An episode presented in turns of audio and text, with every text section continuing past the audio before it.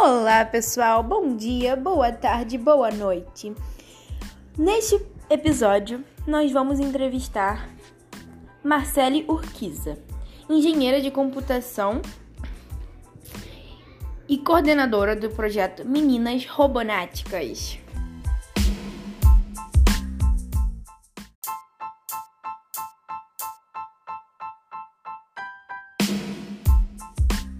Neste episódio vocês contarão mais uma vez com a presença de Maria Eduarda Agra, Maria Clara Garcês e Beatriz Alves, todas alunas da Escola Municipal Bento Ribeiro.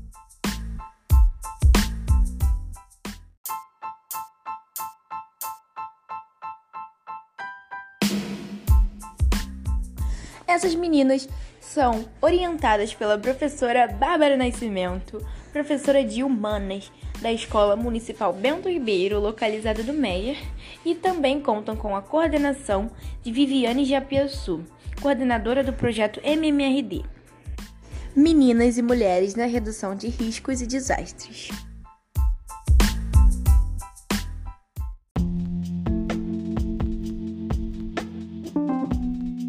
Começa a Duda, né? Vamos lá, Duda. Fique à vontade. É, o, é, o bloco 1 um é sobre família e interesse pela profissão.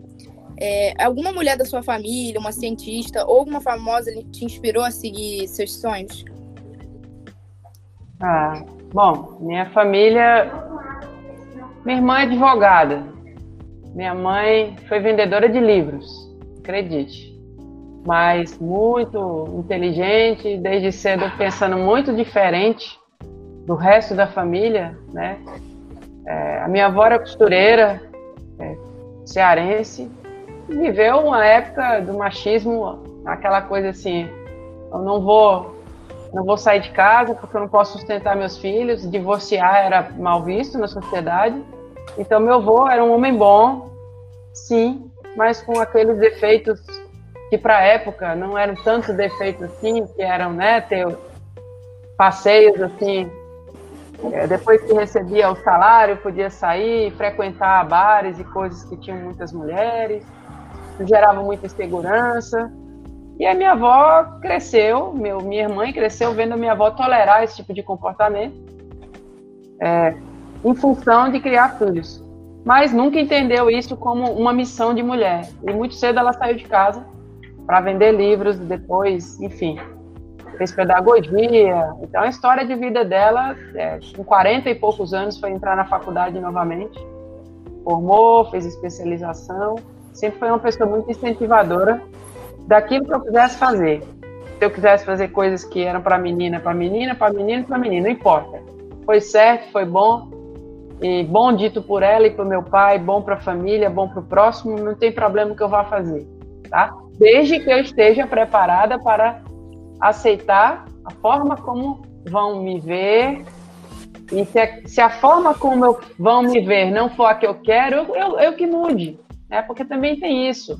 A gente às vezes fala, estão falando de mim sobre isso, estão dito, eu não estou feliz, eu vou mudar a minha maneira de mostrar o que eu quero dizer. Não é se adequar ao pensamento do outro. É, eu quero fazer isso, eu quero estudar isso, eu quero conquistar aquilo, eu tenho que encontrar outra forma de mostrar isso que eu quero para essa sociedade, para essas meninas, para esse grupo, porque eu, eu quero ser aceita, eu quero ser feliz, eu quero fazer outras pessoas felizes. Então, a gente tem que, de vez em quando, recuar o martelo, sabe? Bate, mas espera, encontra outro jeito de bater. Não adianta fazer da mesma forma. Porque você ter razão não garante que você vai ser feliz. Então, você faz um meia-culpa aí. Então, essas pessoas, a minha mãe, grande incentivadora. E assim, ao longo da vida tem muita gente, professores e professoras, especialmente uma professora que eu tive no ensino fundamental, médio, médio. Eu estudei em colégio de freira. Então, naquela época, tinha uma irmã que tocava violão na escola. Isso era uma coisa tão disparate que eu falava, mas ela é, é freira, ela pode tocar violão numa banda. Até hoje eu nunca escutei falar de outra banda que tenha freira mulher, né? Mulher tocando violão. E essa irmã, para mim, eu tenho a imagem dela até hoje. Ela deve estar uns 50 anos mais jovem na minha cabeça. Dela com violão preto, tocando na banda. Ela era um ícone para mim de modernidade. Tá? Foi muito, mesmo na escola, que a época a gente não podia misturar com meninos, nem usar roupa de confortável. Tem que ser aquelas sainhas chatas lá, que não deixavam a gente jogar e brincar direito. Então essas foram as mulheres e quando você descobriu o seu interesse pela área de exatas e mais especificamente pela engenharia da computação? Então, já de pequena, sabe? Sabe que nas férias, às vezes uma parte, minha família não era uma família rica. Eu cresci em Recife e depois mudei para um sítio. Então a gente, bom, não tinha internet, não tinha telefone fixo, não tinha ainda, é, vou falar uma coisa que talvez vocês nem conheçam, videocassete, não existia. O que, que eu fazia nas férias? invernizar as paredes da casa junto com meu pai, ajudar ali na horta, brincar no quintal. E eu gostava muito de estudar. Estudar mais coisa de número. Confesso que história e geografia, que hoje eu acho lindo, eu não tenho uma facilidade de absorção desses conteúdos assim. Embora hoje eu acho que a gente senta, estuda, lê e se inteira é, de maneira muito frequente, mas a gente não, eu não teria uma formação nessa área. Então, eu passava minhas férias, às vezes, encapando meus livros e resolvendo as atividades do livro já que vinha seguir de matemática. Hoje as escolas até desincentivam as crianças de fazer a tarefa antes da hora, que a meninada quer terminar logo para ficar no celular. Sabe? Então, só pode fazer tarefa de casa no contraturno. Eu não, eu fazia nas férias exercícios de matemática de, de ciências, né? Ciências eu acho a coisa mais linda desde sempre, porque ela fala de tudo. Eu achava antes, quando eu era criança, que era só matemática, física e química, mas não. Biologia, ciências, medicina, ciências, é, meio ambiente, ciências, tá? Ciências quais? Ciências do sensoriamento remoto, vão estudar como monitorar o meio ambiente. Ciências agrárias, vão estudar várias coisas da, do meio ambiente. Ciências biomédicas, vão estudar a parte de biologia, medicina. Então, ciências é a disciplina mais completa que tem na, na minha vida, assim, que eu acho que é mais bacana. Mais antigamente se falava ciências se referindo àquelas ciências puras, né? Matemática, física e química. Então, eu sabia que eu ia para essa área, porque eu passava minhas férias resolvendo atividade antes da hora, sabe? Dessas áreas. Eu gostava. E olha que eu não tinha nenhum estímulo. Não tinha tablet, não tinha celular, não tinha aplicativo, é, assistia televisão com um antigo, faleceu esse ano, inclusive, com o Covid, o Daniel Azulay, que era um desenhista famoso e fazia um canal de televisão, criava, inventava coisas, fazia experimentos, fazia desenhos, e, e eu sabia que eu ia para essa área porque eu tinha esse pensamento é, da área de exatas, não sei como é que eu explico isso. Sabe? Era assim, desde pequena.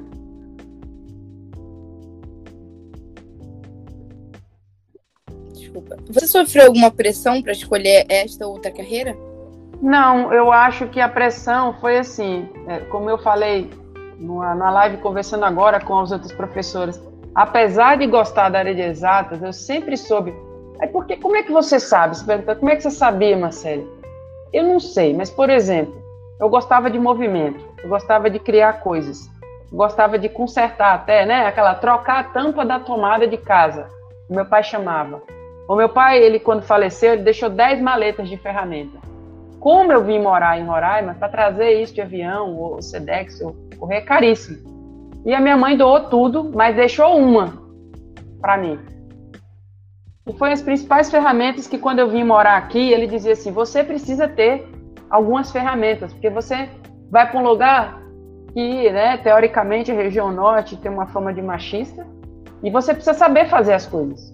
Então ele me deu uma furadeira, ele me deu algumas principais chaves e minha maletinha. E eu usei bastante ela. Quando eu não eu mesmo fazia, eu chamava alguém e tinha maleta para emprestar. Até que quando eu casei, né, teoricamente, o marido quer assumir fazer essas coisas, mas às vezes não é no tempo que a gente quer. Então eu queria furar várias cordinhas para fazer um varal. E para ele isso não tinha pressa, para mim tinha. Então eu ia lá e furava. Ah, aprende a fazer, para não sujar com um copinho embaixo, tá? Onde tem cano, onde não tem, para não tomar choque, não furar. E assim, gente, é, tem coisa que é questão de treinamento. Eu reconheço que tem coisas que para mulher, a maioria das mulheres, vamos dizer, quando se trata do físico e do emocional, tem ambientes que são hostis para a mulher porque ela é sensível. Ela vai se contaminar, aquilo, um ambiente depressivo, competitivo, desleal, no pior que possa ter, é ruim para qualquer pessoa, mas a, a, mulher ela sente mais, né? Porque ela, a gente tem uma natureza de querer consertar, querer cuidar, querer que dê certo, querer o melhor. Eu não sei, talvez pela maternidade, mesmo que você não seja mãe, você carrega isso. Então a gente deve procurar ambientes bons para estar, porque é bem mais produtivo, eu acho, que mulher num ambiente bom ela produz muito mais. Bom que eu digo é sem corrupção, sem hostilidade, aquela demasiada, né? E ambientes que são competitivos, mas são justos, tem métricas. É, enfim, é, não sei se eu respondi, acho que eu falei de outras coisas aí também. Como foi a reação dos homens da sua família e do seu companheiro, caso tivessem na época, quando você decidiu seguir essa carreira? Ah, meu pai sempre soube que eu ia para essa área de exatas, apesar que teve uma época na vida que eu queria ser atleta. Só que assim, a gente vai vendo, né? Eu quero jogar vôlei. Para a época, minha, minha altura tem 1,75m, mas a, vamos dizer assim, há 40 anos atrás eu era a menina mais alta da sala. Sempre. Quase pau a pau com os meninos, vamos dizer assim. Só que isso hoje é ficha. Vocês devem ser mais alto que eu. Né? Então eu fui vendo que com o passar do tempo, aquela altura foi, ela foi ficando. Ou eu resolvia logo, eu entrava num bom time que me desse condições de aperfeiçoar alguma habilidade. E o que aconteceu é que não demorou, não, não rolou. E eu falei, bom, não vou ser atleta, porque passou dois, três, quatro, cinco anos, até aquela fase antes dos 18, que a gente pode estudar sem trabalhar, sem pensar em perspectivas assim de emprego. Quando eu terminei a Escola Técnica Federal em Pernambuco, que eu não tinha um time, a não ser o time da escola, eu decidi, não, eu não vou ser atleta, só se for master, né, depois dos 40. Eu vou cuidar da vida, vou fazer um curso, eu vou para a faculdade, eu vou fazer alguma coisa. Então, sempre me apoiou, minha mãe também. Fui fazer engenharia é, elétrica na época, né? E era o que, para eles, não foi nenhuma novidade. Novidade era se eu tivesse feito educação física que era o que eu gostava, mas eu também falava assim, ah, não sei se é. Eu não via ciências na educação física, esse foi o meu mal. Não mostraram que podia ser ciências. Né? Falava que era só esporte, era uma vida de boa, e eu tinha que ser atleta. Como eu não estava dando certo com atleta, o que, que eu ia fazer lá? Eu não entendia isso. Eu vim entender isso no mestrado, quando eu fiz trabalhos onde eu desenvolvia engenharia para equipamentos médicos ou para a área esportiva. Eu falei que pô, podia ter feito educação física, porque existe ciências biomédicas, existe bio, é, biomecânica, é, existem coisas que me ligavam a isso. E aí eu falei, mas agora já foi. Fica no mestrado mesmo com isso e vamos para frente, tá? Então foi, foi, foi como certo. Eu fiz curso técnico eletrônica no IFE de Pernambuco e depois fiz engenharia elétrica, né? Bom, é, agora é o bloco 2 com a Bia. Beleza.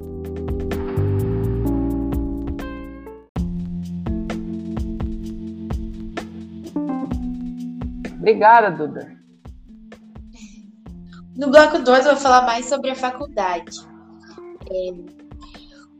O que você mais gostou de fazer durante a faculdade? Ah, é faculdade, gente, é um, uma parte tão importante da vida. É, todo mundo merece passar. Eu acho que não é, é legítimo o esforço que a, a política tem que fazer, que a, os colegas, que a, os pais têm que fazer. E a gente fala assim, ah, nem todo mundo precisa entrar na faculdade, você pode ser um autônomo, faz um curso técnico, se profissionaliza, né? Seja um mecânico, um marceneiro. Só que essas profissões autônomas que não passam pela universidade, é, você praticamente só trabalha, você não se diverte, você não interage. E a diferença é que a universidade é isso.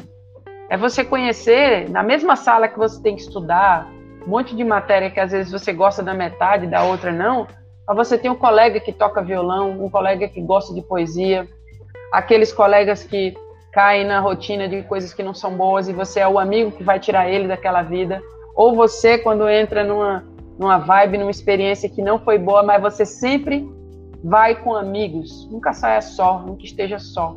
Você sempre tem que estar com quem você confia, porque é ele que vai te resgatar daquela hora perigosa, tá? Então a faculdade traz isso pra gente. A, a festa de calor, né? É, o momento onde a gente descobre outras habilidades. A gente entra na escola, ah, aquele é nerd, aquele é chato, aquele é isso, mas aí no meio do caminho tem um que toca violino. Você olha para ele, nunca pensou isso, né? Tem um que pilota moto, tem um que já ajuda o pai no comércio e, e sabe fazer pãezinhos e coisa. E todo mundo está fazendo, por exemplo, curso de física, curso de história, curso de geografia, mas tem habilidades distintas. E não se envergonha de mostrar, porque o início envergonha, né? É como se todo mundo entrasse na física e pudesse só falar de física. Não. De repente, aquilo vai ficar tão chato que aí é que tá. Você é, quando você não está na faculdade, que eu me inscrevo no curso online, eu sei exatamente o que eu quero. Eu quero aquele conteúdo, porque preencher a minha vida com aquela parte específica, aquele treinamento, aquela habilidade. Faculdade não, eu quero fazer mil coisas, eu quero trancar o curso, viajar para o exterior, eu quero, como eu, tranquei o curso algumas vezes para fazer projetos que às vezes foram uma furada, viajar para outro estado, dar aula de graça. Tranquei a trazer o curso, mas o que eu aprendi com isso? Sabe? Claro, eu tinha uma família que podia, entre aspas, bancar as minhas aventuras. Ah, você, minha filha, vai atrasar seu curso dois, três anos. Minha, o meu pai dizia: enquanto você estiver estudando, eu vou te ajudar. Eles foram até tolerantes demais, porque nessas minhas andanças eu, eu me excedi, eu passei do tempo, eu, eu fiquei sobre a aba deles mais do que eles precisavam, mereciam estar, né, de dar mais liberdade financeira para eles. Hoje eu vejo. Mas assim, eu experimentei, eu tento mostrar, vale a pena. Ah, vou trancar o curso, vou lá ter um projeto que chama você para passar seis meses no interior de Minas Gerais dando aula daquilo que você sabe. Vou lá. Ah, eu vou dormir aonde? Pois é, eles estão arrumando. Vou comer o quê? Eles vão dar comida. Muito embora tudo saia do controle depois. Né? Mas eu não passei fome. Eu só não voltei de avião e nem de ônibus, como falaram. Voltei de carona numa caminhonete sem o vidro, que cheguei quase surda de tanto vento é, eu não ganhei dinheiro, porque o dinheiro do meu projeto lá onde eu trabalhava, eles, quem pagava eram os alunos, como os alunos eram carentes, cinco reais por, por mês. Os alunos não conseguiam pagar. Eu dava aula, eu dava aula para 400 alunos, sei lá quanto. Era de noite, era um projeto de capacitação de, de alunos carentes. Mas a empresa fez um rolo danado, pegou um desses editais aí do governo que, que bancou eles, mas eles não bancaram a estrutura que as escolas precisavam e a gente recebia do aluno. Eu não tinha coragem de cobrar do aluno. Então não recebia nada. Fiquei alguns meses trabalhando de graça, só, só ganhando a comida, mas eu, eu viajei para Bahia, viajei não sei para onde, tranquei o curso uns dois anos. Então, assim, universidade, pública ou privada, tá? Mesmo que você pague, você pode fazer uns projetinhos assim. É para isso, gente. É para viver essa outra outras experiências. Se não, você se matricula num curso online, que é previsível, tá? Que é uma palestra, que tem um conteúdo, que tem um AVA, um ambiente virtual, e, e já tem tudo ali, tá bom? É importante experimentar, é importante entrar, vai mudar a vida de vocês, os amigos, e ainda mais em tempos de hoje, que todo mundo tem registro em tudo. Eu resgatei meus amigos de universidade há uns dois anos só, em grupos de WhatsApp. A gente perdia todas as amizades antigamente quando acabava o curso. Não tinha contato, não tinha mídia, né? não tinha e-mail, não tinha nada. Então, hoje é bom demais. Vocês vão fazer os amigos da vida de vocês para sempre. Aquele que vai te conhecer solteiro, moleca, depois vai ver você pesquisadora, você mãe, você aventureira, você casada, você divorciada e você lá com aquele grupo, tá? É muito bacana. Tem que viver essa experiência quais foram os principais assuntos abordados na sua faculdade? E teve algum que você se surpreendeu, tipo, eu não imaginei estudar essa matéria na faculdade de engenharia de computação? Tá, é. Então, engenharia elétrica, um universo praticamente masculino. Engenharia da computação também, é porque no currículo saía engenharia da computação. Mas o curso era engenharia elétrica com ênfase eletrônica, porque eu trabalhava circuitos pequenos e tinha disciplinas da computação. Então saiu engenharia da computação. É, é, bom, um monte de cálculo. Durante dois anos a gente não sabe nem que curso está fazendo, só fazendo conta. Cálculo 1, cálculo 2, 3, 4, física 1, 2, 3. Isso aí, como diz, era importante, mas não me surpreendeu em nada. Só, só muito estudo, muita tristeza nesse sentido. Era um universo muito pesado. Quando começou as matérias né, mais à frente, de programação, ou que, é, microprocessadores, e as disciplinas optativas. É uma coisa que se dá pouco valor, mas assim, em todas as áreas. Quando você é da área de humanas, se você tem falta de alguma coisa, vai fazer uma optativa em outro curso. Eu fui fazer optativa de cinema com o pessoal da faculdade de cinema lá no, na UFO, em Uberlândia. Eu fiz optativa de filosofia da educação, história da arte e fiz outras. A de cinema foi a mais maravilhosa. Eu tinha aula com um cara é um estrangeiro, e era num anfiteatro, já não era aquelas cadeiras duras, tradicionais da gente se sentar, já era um anfiteatro onde ele ensinava, quando a gente via uma cena que a câmera chamava perto, ia para longe, isso e aquilo, ele mostrava como eu olhar os filmes a partir de então. O que era roteiro, o que era característica de um diretor. Essa matéria, para mim, você vê, isso foi o que no seu, no seu currículo? Sei lá o que, que foi. Mas foi muito bom para eu ver que tem outras coisas importantes além da engenharia elétrica. E mais, engenharia está em tudo. Né? Com certeza tem engenheiros eletricistas da computação em qualquer equipe de cinema, de produção. Então essas matérias que não foram da área da minha, do meu curso, porque exceto já no mestrado, mas do curso inteiro, eu, eu lembro de disciplinas marcantes por causa de professores, né? Eu tive a disciplina de cálculo 3, que a professora era é daquela que cumprimentava você em qualquer lugar e chamava a atenção da sua mãe se você estivesse faltando aula. No cálculo 3, no supermercado tinha a chave falava da sua vida para sua mãe. É, coisa que hoje até de repente dá até processo se o professor fizer isso, né? E tive um professor de cálculo 4 fantástico. Aquele que chegava lá, ele falava: a aula começa quando eu escrevo e termina quando o cara acaba. E ele terminava tudo. A letra era linda, o que ele ensinava era lindo, era tudo lindo. Parecia fácil, mas não era. Era tudo lindo, mas a gente ficava meio bobado com o jeito como ele dava aula. E é cálculo 3, cálculo 4 foram matérias reveladoras, assim, daquela que abre a mente da gente, sabe? Mas exige muito estudo. Agora, gostosa mesmo, cinema. Uma matéria boa.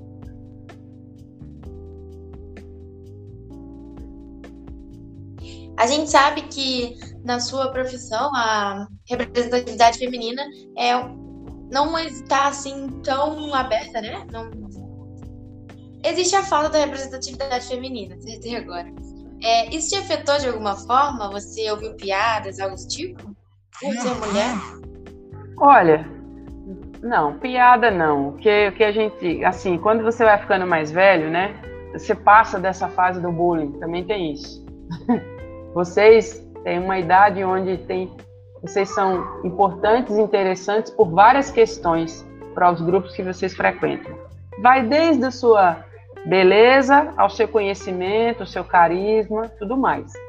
Depois que você fica adulto, né, adulta, e entra num regime profissional, é, as pessoas ficam mais contidas, né? É, se você já é casado, não pode ter brincadeirinha com casado. Se você já tem filho, eles não vão brincar com o filho que vai afetar você. Então você começa, né, dependendo da estrutura que você cria no seu entorno, a meio que se livrar um pouco desses bullying sem graça, essas coisas bobas. Mas assim, pra, incrível como, como é interessante, eu dou aula há 15 anos no curso de computação. Sempre as líderes de turma são meninas. E olha, são, tem três meninas numa turma, de 50. Quando a primeira acalorada chega, eu olho e procuro. Primeira coisa que eu faço quando eu entro na sala: onde estão as meninas? Às vezes está lá no fim da sala e uma mais para o meio. Então, numa sala de 50 tem três.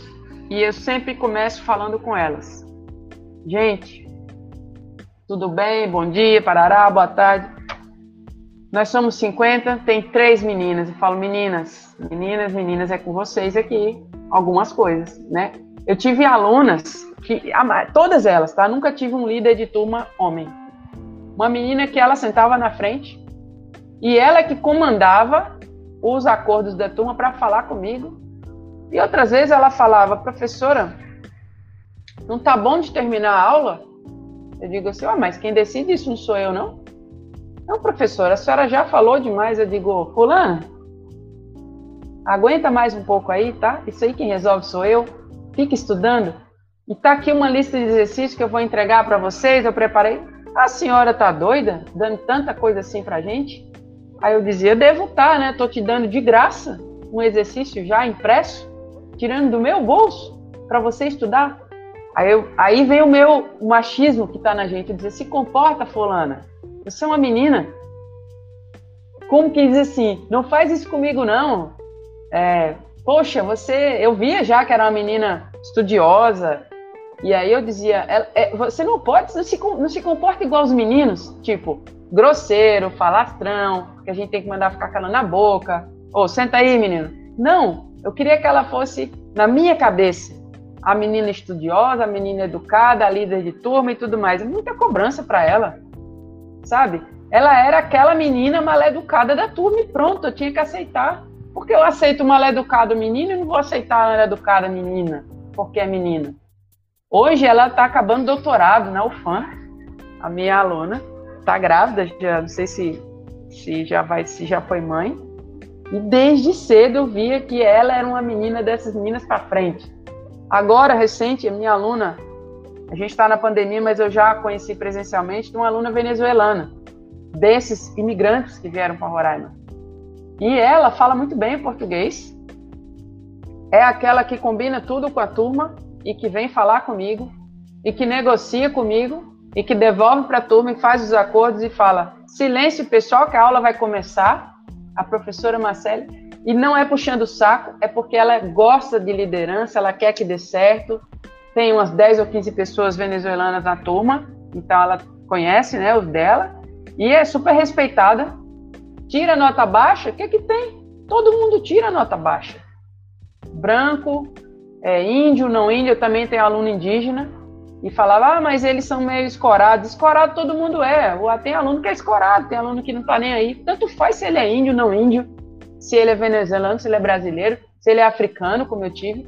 Então aqui a gente tem uma, né, uma roda muito grande de gente e oportunidade muito boa da gente questionar isso, até onde é o comportamento, até onde é cultural e, enfim, é, me, sempre foi um sucesso as turmas que são conduzidas por meninas nas negociações, no, no sabe? Eu tenho dado muita sorte com, com, relação a isso e eu acho que as meninas estão pegando jeito, elas são poucas. O que, que ela tem que fazer? ocupar uma posição de liderança. Se você não gosta que mandem em você, seja chefe. Uma vez escutei isso. Eu falei, então tá bom, pode me aguardar.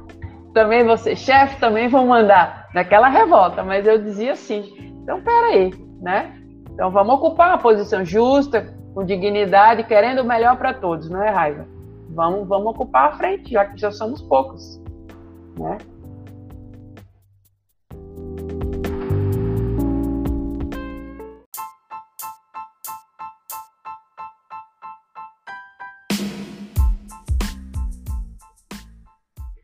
O bloco 2 fica por aqui. Tinha algumas perguntas a mais, só que você acabou respondendo. Já outras perguntas aí não teve necessidade de perguntar. Agora a Maria Clara vai ficar com o bloco 3. Obrigada, Bia. Sucesso nas suas escolhas, viu? Oi. É, agora, no bloco 3, vai ser o, o bloco sobre o trabalho. É, como você foi recebida pelos homens nos seus primeiros empregos? Ah, então, meu primeiro, um primeiro emprego, assim, eu, eu fui estagiária, né? Porque eu fiz curso técnico.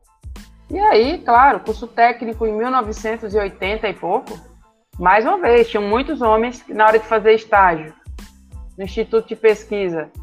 Assim, para época, eu já acho que nem era tanto machismo. Às vezes os caras falavam, tem que ir ali buscar alguma coisa. Aí, onde é? Deixa, porque é lá no terceiro andar. como se eu não desse conta de subir escada tão longe. Deixa, é. E aí, mais uma vez, eu digo, eu não entendia como machismo, eu entendia como um zelo. E eu acho, eu fui criada, né? Meu pai era, meu pai era, é, era pernambucano, todo nordestino, nascido, né? Hoje teria 70 anos, talvez. Ele tem um traço de machismo, mas ele converte esse machismo para afetividade, para zelo. E ele dizia para mim: todo homem tem que tratar uma mulher, tem que saber tratar uma mulher. E isso não se falava só de namoro. É, tem formas de você se dirigir a uma mulher e a um homem. Ele, ele era bom, não sei se isso é muito atual, ele era pragmático com isso.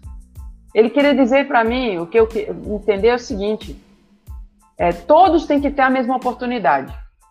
Você não pode dizer que não vai chamar alguém para um cargo ou alguém passar um trabalho para mim, porque eu vou ter dificuldade de subir três andares. Não, deixa que eu diga que não vou. Deixa que eu diga que não posso ou que não quero. Ou que demonstre que não estou fazendo bom gosto com isso. Por que não? Por que, que a mulher tem que aceitar tudo para poder se qualificar? Então eu vou ficar nesse trabalho de peão até quando para eles enxergarem que eu posso mais? E cada um que sabe a sua hora, o seu limite, tá? Mas meu pai ele falava isso. Tem jeito de falar com a mulher. Tá? Então eu, eu percebi que às vezes tinha um certo zelo de não me querer. É, ela é uma menina, é uma moça. Eu não vou deixar para ela o pior dos serviços. Era esse o sentido. Até porque eu ainda não dava lucro para aquele lugar, eu era estagiária. Quando você vai trabalhar, deve ser diferente, né? Depois eu fui trabalhar numa escola, eu sempre trabalhei dando aula. Então eu fui trabalhar numa, numa escola de informática dando aula de coisas, Excel, Windows, Word, PowerPoint. Antigamente fazia escola para isso. Hoje todo mundo assiste tudo online. E, e eu tinha um chefe, sim.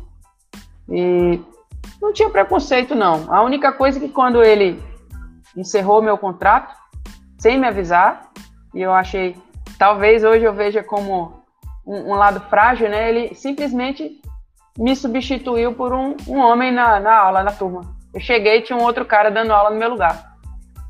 Eu não sei se eu fosse homem se ele teria feito isso. Porque foi extremo desrespeito. Até hoje eu não entendo por quê.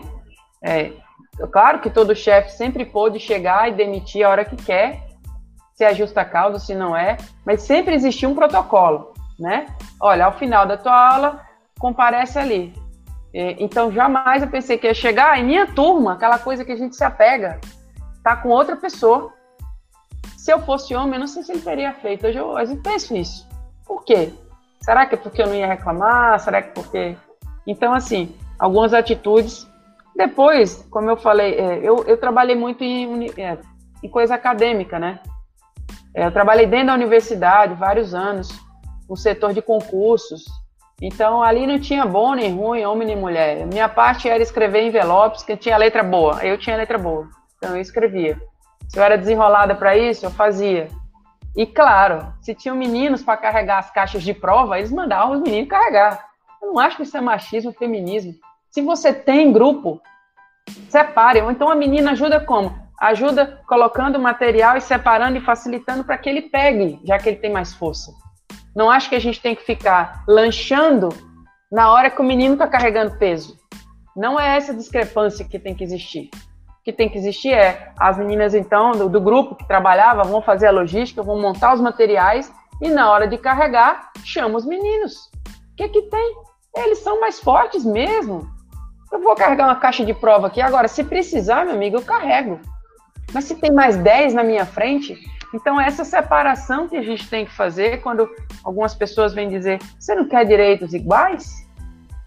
Calma, mas o igual não é tão igual assim. O mesmo resultado pode vir de equações com variáveis diferentes, vocês sabem disso? Tem uma, tem uma equação que tem 10 variáveis, e para alguma situação ela pode me dar um valor 2. Tem outra equação que tem 3 variáveis. Para a mesma situação ela pode me dar o valor 2. E aí? Só que uma tem 10 variáveis. E aquilo foi se combinando e gerou aquele valor. Então, para algumas coisas, pode ser que funcione. Para outras, não. Então, não tem que ter a mesma equação, a mesma régua. o propósito tem que ser justo, tem que ser único. Mas vamos lá, né? Se a gente, por isso que eu acho que a menina precisa, a mulher precisa estar numa posição de comandar e de oportunizar, porque a gente vai saber dizer e colocar essa variável em jogo. E talvez os homens não tenham também tanto sucesso quando eu colocar variáveis que eles não têm desempenho. E isso desempate uma seleção. E isso oportunize outra coisa. O problema é que hoje todas as contas, todas as equações, né, são feitas com variáveis que acho que privilegiam o masculino, né, a coisa do homem. E aí fica uma concorrência que a gente tem que fazer muito mais para estar no mesmo patamar. Verdade. É isso. Às vezes eu fico observando assim que eu eu, eu tomo atitudes assim que eu sempre gosto, eu sempre gosto de ser a líder em tudo que eu faço, eu sempre gosto de comandar tudo que eu faço para me igualar com os meninos. A Maria, que é da minha, é, da minha turma, né, a Duda, ela pode, ela vai perceber que eu sou aquela, a Bárbara também, que eu levanto e eu vou fazer. Porque Sim. eu vejo que se eu, se eu ficar parada ou ficar esperando todo mundo entregar para mim, não vai rolar. Da mesma forma que se, que nem você falou, um menino puder pegar algo para mim, eu não vou me sentir fragilizada, ah, ele tá achando não. que eu incapaz. De jeito nenhum. Assim como eu posso pegar, ele também pode fazer essa gentileza. E eu me identifiquei muito com o que você falou, que é tomar mesmo e fazer, assim, né? Ser a líder. Na minha sala, por dois anos seguidos, eu fui a, a líder da turma, né? E tudo assim que tem que fazer e que eu posso ser a líder, eu tô lá. Eu gosto disso. Isso é muito importante, Maria, para que os meninos enxerguem desde cedo, ali no ensino médio, que é possível uma mulher liderar com sucesso. Porque se ela não enxergar ali enquanto ele tem 14 anos, 12 anos, ele nunca vai enxergar lá que ela pode ser uma deputada boa, que ela pode ser a comandante de uma empresa, que ela pode tocar uma obra com 20 mil pessoas, como o professor falou. Ele não vai sentir essa segurança, porque ele não tem exemplo. É diferente de, por exemplo, ver você desde jovem e um dia descobrir, daqui a 15 anos, o que, que a Maria está fazendo? A Maria está aí. Pô, ele fala, eu já sabia. Entendeu? Então não é estranho porque assim, você sabe que no mundo normal, além das expectativas da gente aprender, tem a grana. Uma pessoa ela tem que ser confiável, mas ela tem que ser rentável. Ela tem que ser confiável, ela tem que ter tempo de fazer alguém ganhar dinheiro com o que ela sabe, ou com o tempo que ela vai despender, tá? Então, os homens não estão acostumados a isso. Os homens antigos jamais. Os de hoje que a gente está formando, os meninos de hoje, né?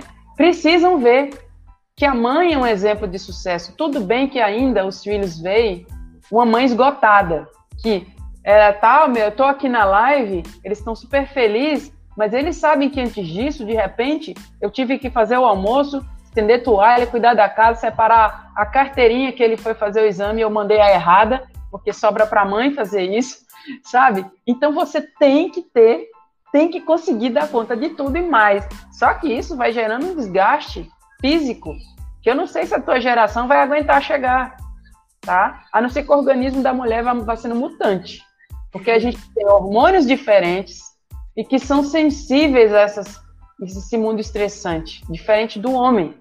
A gente tem válvulas de escape muito menores do que esse mundo masculino. A gente não pode simplesmente sair no fim do dia ou não é comum encontrar, ah, eu vou lá, vou jogar um vôlei, vou bater uma bola, vou conversar com as minhas amigas. Você faz isso enquanto está nessa idade. Então, faz e, e vai fazendo de forma consistente para você também não criar o preconceito de que eu não posso, não tenho tempo, porque o que a gente vê é os meninos saírem de meninos para rapazes, para homens, guardando as mesmas liberdades que eles tinham. Quem gosta de jogar bola vai, andar de moto vai, não sei. E as meninas não.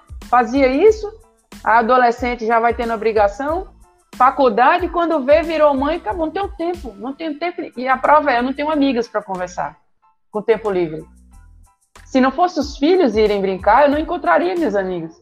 Então não é um tempo para mim, é um tempo para os meninos, que a gente tem que olhar eles. Mas eu também fui criada assim, então eu, eu, eu estranho, mas eu não consigo reagir, eu não consigo criar uma agenda minha. Eu me sinto como se eu tivesse sendo uma mãe relapsa, uma companheira que está pensando mais em mim do que no grupo, que é o família. Mas assim, isso é porque a gente vem desse resquício, tá? Vocês não. Vocês têm que, você falou, que eu seja líder. Na hora que não for oportuno eu ser líder, não vou ser. Deixa o colega ser. Mas olha, saiba fazer alianças. Porque é dificuldade de menino trabalhar com menina, de parceria, isso tem que acabar, tá? E assim, a, a, é, é competência, mas não é só competência em fazer, é amizade, é gestão, é jeitinho.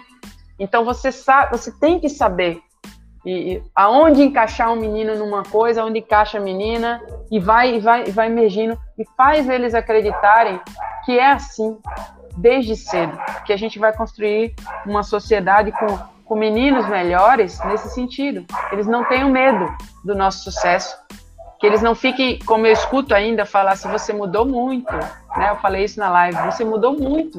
Ou seja, eu deixei de ser aquela aventureira que, embora eu só colocava a mochila, a lata de salsicha e a muda de roupa. Não dá para ser assim mais. Eu tenho que pensar qual é a roupa do menino, qual é a minha, o plano de saúde, o band-aid, o sprayzinho para machucar. E quando eu vejo, quase fica minhas coisas, vai de todo mundo, sabe? Então eu mudei muito. Não mudei muito, porque eu preciso pensar no coletivo. Né? Então a gente precisa fazer esses meninos enxergarem que a gente dá conta. Eu acho até que a gente dá conta mais do que eles. Mas tem que ser quando eu quero e da forma que eu penso. Não pode ser na sobrecarga. Às vezes eu não quero carregar nas costas, eu quero carregar aqui. Então eu preciso só da sua ajuda que deixa eu organizar. Me dê espaço, me dê um certo descanso, que eu vou organizar. Mas carregar nas costas, carregar na intempestividade, talvez não seja o canal, né? Carregar sem foco, como foco genérico, talvez não seja bom para nós, né? Então assim, continua assim, sem a gente tem que livrar desse ranço do feminismo, do isso, tem que fazer porque está sendo bom. E porque temos sim que estar na posição de influenciar, de oportunizar. Senão a gente sempre vai ter um olhar masculino e que não tem jeito, aí é a natureza. O olhar masculino traz variáveis que o mundo masculino reconhece. São poucos os, né, ou menores, aqueles homens que conseguem ter uma sensibilidade, enxergar variáveis. Ele precisa ser um cara mais vivido, mais experimentado, ou uma alma diferente desde pequeno, tá? Não vamos esperar por ele. Se ele aparecer, ótimo, tá? É isso. É, você já sentiu que teve menos oportunidades de liderar do que um homem? Ou de liderar projetos ou de participar?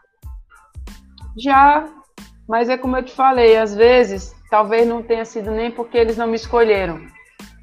Como eu falei, é, quando não é por aquela coisa brutal de preconceito, como eu escutei na, na agora há pouco, da pessoa dizer, não, você é menina, você não vai. Não, não vou por quê?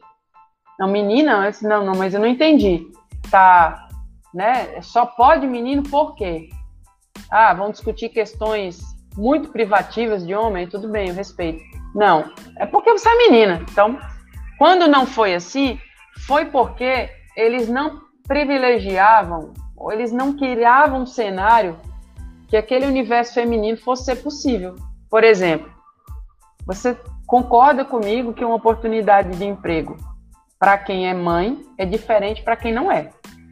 Verdade. Tá, aí você fala, ah, então nem vou ter filho agora. A maioria das mulheres está fazendo isso. Deixando para ter filho depois dos 30, 35. Por quê? Primeiro, oportuniza uma carreira de estudo sem preocupações. É, depois, às vezes, uma, uma pós, uma especialização, uma estabilização para fronteiras. Assim, eu posso sair do país sem ter que dar satisfação, sem acabar um namoro, um casamento, sem gerar um trauma na família, né? Depois que eu me estabilizar, eu caso. Mas será que depois que eu estabilizar isso tudo, ainda vou querer ter alguém? Também é outra coisa que tem que pensar. Porque a gente se acostuma com tudo. A gente se acostuma com liberdade e depois não quer dividir opinião com ninguém. Aí, se você deixar esse mundo também tomar conta de você, a ponto de você não deixar nenhuma brechinha para passar para o próximo estágio, fica difícil, sabe?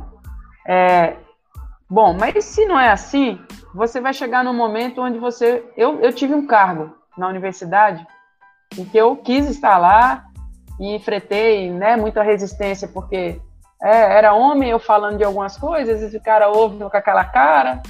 Não era coisa muito técnica que ele tinha que respeitar, era às vezes uma opinião, mas uma opinião de gestão, de organização. Então, com o homem, né, tem uma, moda que se fala assim: Quando você trabalha para homem é fácil, homem não faz questão de nada. Desde que você esteja ali, aqui uma coisa funcionando para ele, aqui outro, o resto, não importa. Né? Vamos dizer assim, não importa se tem toalha na mesa, ele vai comer, tem que ver a comida. A mulher, muitas vezes, é a toalha na mesa, é um prato aqui, é um requintezinho, é um olhar diferente, gente. Eu falo toalha, mas não quero me referir à mulher de cozinha. É aquela coisa que a gente tem. E não estou falando que toda hora eu sou assim. Se eu estiver no campo, eu vou comer comida na mão, fazendo campo. Uma viagem. Não importa, vou pegar com a mão, eu vou passar a mão na roupa, na calça, eu vou comer. Não é isso. A gente tem que ser capaz de, dessas habilidades. Mas eu quero dizer que existe uma preocupação diferente para gente. Então, assim que eu tive filhos, eu quase que senti uma leve sugestiva pressão para eu deixar aquele cargo. Porque, afinal de contas, eu ia ter que sair mais cedo para amamentar. Afinal de contas, todo mês uma criança tem que ir no médico. Primeiro mês, segundo mês, terceiro mês, quarto mês. Afinal de contas, criança adoece. Afinal de contas, antigamente, né, agora o homem tem uma licença acho que de 20 dias, paternidade. Antigamente era só 5. Então, até isso os homens eram privados. Como é que ele sabia o que, a mulher estava vivendo com o filho dele, se ele só tinha cinco dias para virar pai, a, e a mulher não, seis meses de licença, ou quatro, né? Ou seja, seis meses você vai ficar à toa, cuidando só do seu filho, e deixa que você está aprendendo dia a dia, colocando no seu livrinho novo, como é essa nova vida.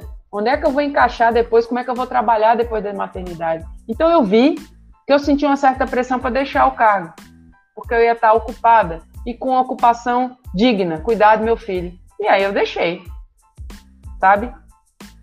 É como se fosse assim, não é um preconceito, é um desconforto.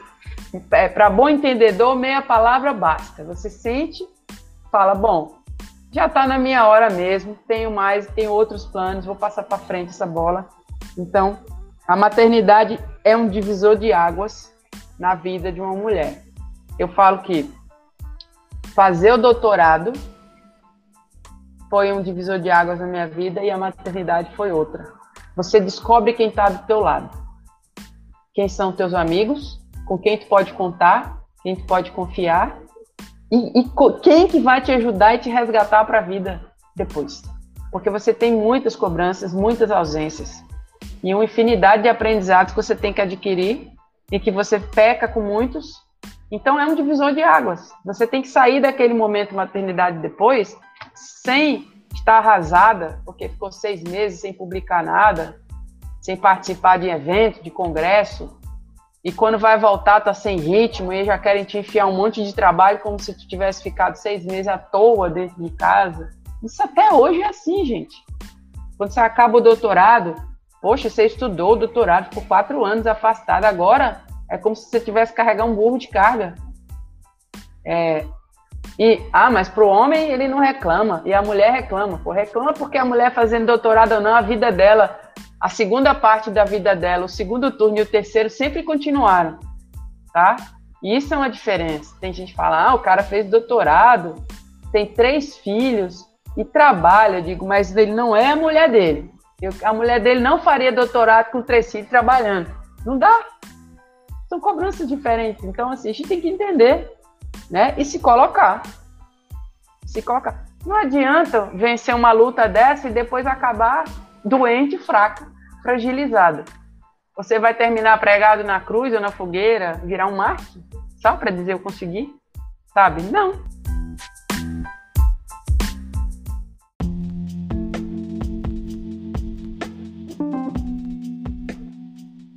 E tem que pedir ajuda, tem que conseguir junto. É, deixa para fazer só o que precisa somente só, ser só. Uma avaliação, alguma coisa muito genuína. O resto é grupo, tá? É união. Nossa, muito obrigada pelas palavras, foram muito sábias mesmo. Muito bom de escutar falando. E agora eu acho que é o bloco 3 com a Maria Eduarda. Obrigada mesmo. Valeu. Bom, é, agora é, a gente vai finalizar com algumas perguntas mais específicas da profissão, tá bom? Tá. Bom, então, primeiro, é, você já recebeu algum salário menor do que outros homens? Mesmo estando na mesma área? Não, porque eu escolhi, é, bom, como funcionária pública, né, existe uma isonomia de salário. Então, eu sou professora, ensino superior, na carreira docente, impossível ter essa diferenciação, tá? Nesse caso da minha carreira. O que é possível, como eu te digo mais uma vez, que a coisa ela está arraigada. O que é possível é que uma mulher ganhe menos porque ela tem menos oportunidades. Então, fora o salário, quando tem um mecanismo que trava isso para que não haja essa injustiça, o que acontece é que pode ser que, porque você é mãe, porque você tem filhos, você não seja convocada para coisas que agreguem um, um, valor no teu salário, porque você não tem tempo disponível. Supostamente você não tem. Porque você vai ter que viajar, talvez eles vão repensar, eles vão nem te oportunizar. Então a gente deixa de ganhar é nessa hora mesmo na minha carreira, mesmo na situação que eu vivo, impossível, porque legalmente dentro da universidade é impossível ter essa diferença. Mas ela existe se houver gente tomando conta de oportunidades e que elejam homens ao invés de mulheres por esse tipo de esforço. Acende a luz, por favor. Tá? Então, Desculpa. é por isso. É, entendi. E quais são as responsabilidades de um engenheiro da computação? Tá, assim, hoje, como eu dou aula, né, eu não, eu não trabalho na empresa, indústria. Então, eu sou docente. E o que, que eu faço? É, como meu doutorado foi na área de conservação de recursos naturais, manejo, depois que eu acabei o doutorado, eu participei de alguns projetos. E hoje, o que, que eu penso? Eu, eu tento cativar o pessoal da engenharia, e da computação para que eles tenham um olhar de aplicação. Tem uma área nova que se chama computação aplicada. Porque tem um monte de gente que tem demandas para pessoas da computação. Por exemplo, quero mapear e descobrir as áreas desmatadas e degradadas do estado de Roraima. Então, estão desmatando as florestas, estão desmatando o cerrado para plantar soja aqui. E aí, como é que eu faço isso? Ó, o aluno da computação sabe programar. Ele facilmente sabe criar, juntar um código, mas ele tem que aprender um pouco da área ambiental. O que, que é conceito e tal, ali, é, como é que é que eu reconheço uma paisagem, tem que estudar um pouquinho isso daí. Então, hoje, a, a minha, eu tenho um, um laboratório, que se chama Laboratório de Geoprocessamento, e eu tento trazer alunos que são da área de engenharia, da área da computação para que queiram trabalhar com estudos voltados para o meio ambiente. Tá? Por exemplo, então não é mais engenharia por engenharia, computação na computação. Eu quero essa computação aplicada. Aplicada, por exemplo, a gente mapear onde estão algumas áreas de vegetação, sei lá, numa, numa montanha, e aí eu vou com uma pessoa que é bióloga, vou com uma pessoa que é engenheiro florestal. Eu vou num grupo sempre multidisciplinar. Eu vou com um cara que entende de plantas, um outro que entende de solo, um pedólogo, e vou eu da computação, nem que seja para pilotar os aparelhos eletrônicos, o GPS, o drone, é, tomar nota de coisas, sistematizar, depois fazer algum tipo de participação nos mapas, que aí a parte do meu doutorado foi isso, foi trabalhar com análise espacial, geoprocessamento. Então, é, é essa ideia, pegar a engenharia e a computação e aplicar. Eu não sou da área que gosta de ficar naquela coisa. Engenharia, trabalho com eletricidade, a, a transmissão, computação, rede, programação. Não, eu quero aplicar isso em alguma coisa.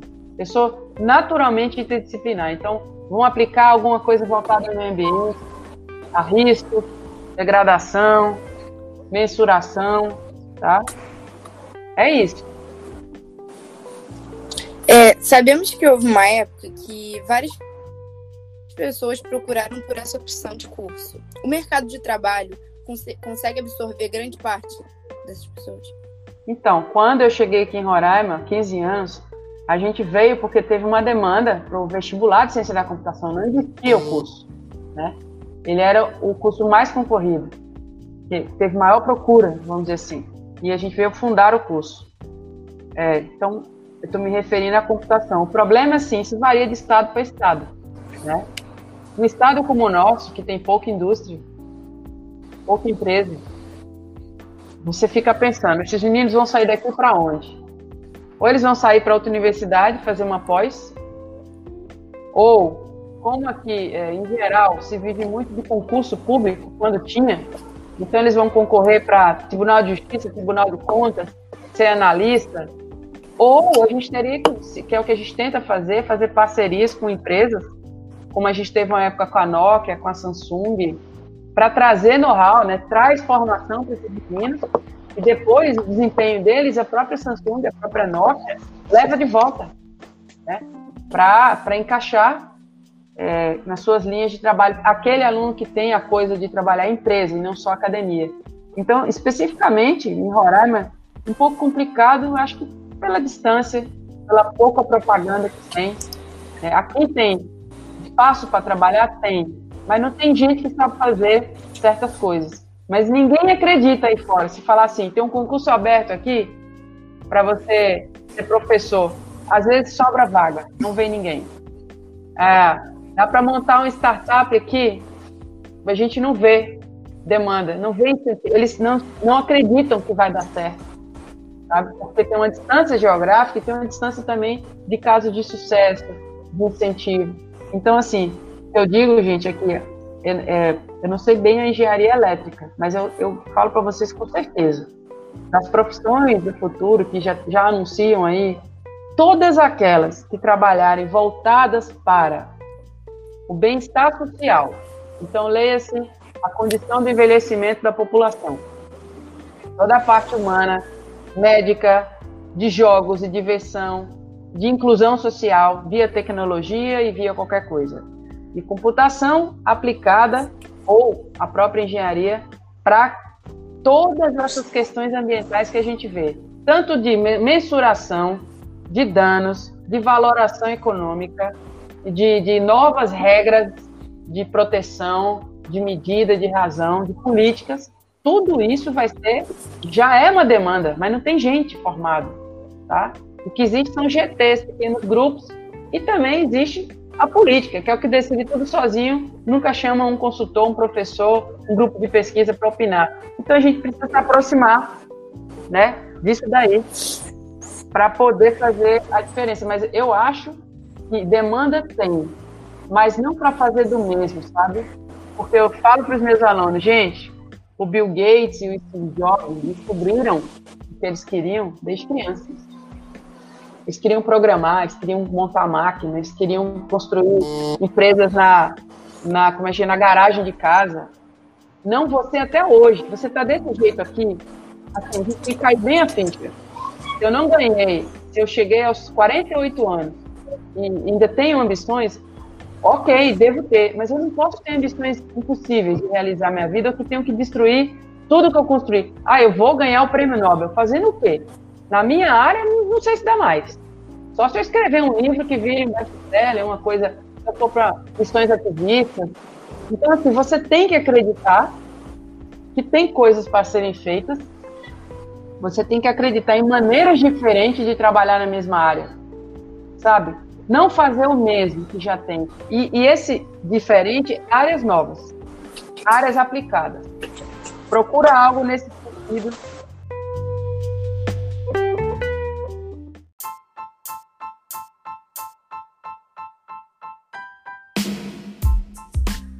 Bom, e fica por aqui a entrevista com a Marcele Urquiza.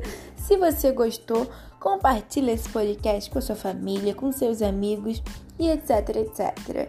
Fiquem ligados para mais podcasts.